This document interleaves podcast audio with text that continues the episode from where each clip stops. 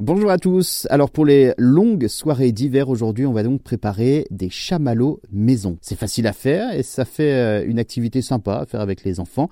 C'est meilleur, plus naturel, avec moitié moins de sucre que la guimauve industrielle. Alors pour cela, il nous faut 200 g de sucre, 25 g de sucre glace.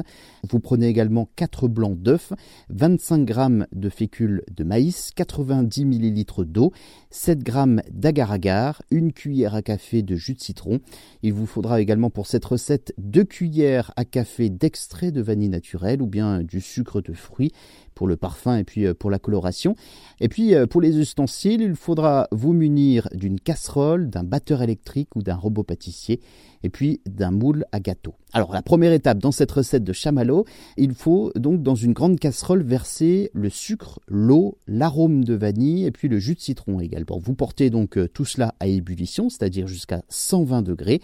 Vous ajoutez l'agar-agar et fouettez rapidement pour homogénéiser donc la préparation.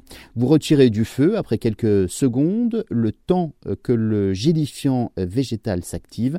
Ensuite, vous montez les blancs en neige dans un bol d'un robot ou bien à l'aide d'un batteur euh, électrique. Et sinon, eh bien, il faudra le faire à la main. Ajoutez le sirop de sucre au blanc progressivement et en filet, c'est très important.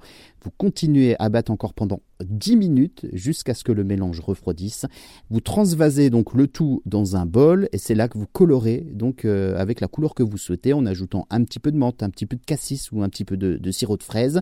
Dans un petit bol, vous mélangez la fécule de maïs avec le sucre glace. Vous disposez le tout au fond d'un plat ou bien d'un moule carré huilé et vous placez donc la préparation au réfrigérateur pendant au moins deux heures. L'astuce c'est de décoller euh, votre carré de guimauve à l'aide d'une lame de couteau bien huilée et vous coupez donc euh, en petits morceaux, vous les roulez une dernière fois dans le mélange de fécule et de sucre glace et voilà, c'est prêt. Il suffit euh, donc ensuite de conserver votre guimauve maison dans une jolie bonbonnière en verre et c'est donc délicieux, c'est idéal à déguster donc euh, avec un bon chocolat chaud fait maison bien évidemment. Bon appétit